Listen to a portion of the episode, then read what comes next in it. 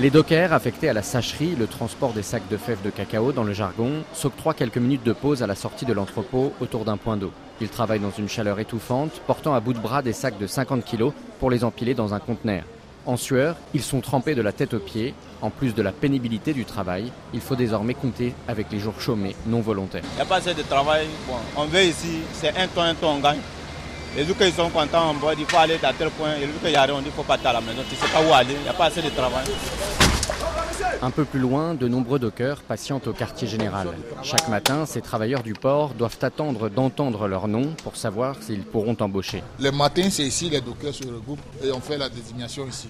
Toutes ces personnes sont en, attente de travail jusqu'à 17h30 et il, y il va y avoir un classement du soir. On affecte encore d'autres vagues qui vont commencer 19h jusqu'à 7h. Ces dockers travaillent depuis plus de 25 ans au port de San Pedro. Ils patientent en jouant aux dames sous un arbre. Avant, on travaillait facilement. Cette année, la traite a baissé. Pour avoir du travail est difficile. La cherté du pays est difficile aussi. Quand tu dis que tu es docker en ville, que tu veux pas une maison, on te refuse. Puisqu'on sait que c'est un travail temporaire. Le problème, c'est que le cacao même, on s'attendait à ça. Parce que depuis que les transformations ont commencé, il n'y a plus de sacherie. Donc c'est normal, on devait s'attendre à ça. La Côte d'Ivoire pourrait voir sa production de cacao chuter de 30 à 40% pour la grande campagne 2023-2024.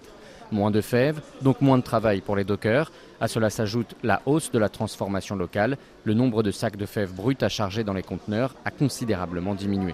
Pour pallier au problème de l'insécurité de l'emploi pour les dockers, Kofi Kofi Louis, secrétaire général du syndicat majoritaire, demande à ce que le décret présidentiel du 30 janvier 2019 soit appliqué. Nous nous souhaiterons que la quasi-totalité des dockers soient des permanents, ce qui leur donnera droit à un salaire même quand nous sommes en baisse d'activité, et surtout que l'informatisation du rôle parte jusqu'à son terme pour voir l'ensemble des dockers avoir un poste garanti. Ce décret prévoit en théorie qu'un docker ayant exercé consécutivement 5 années au port soit automatiquement considéré comme employé permanent Aujourd'hui, en raison de la précarité de l'emploi, la grande majorité des dockers ne touchent pas le salaire minimum garanti. François Mferkatadji, de retour de San Pedro, RFI.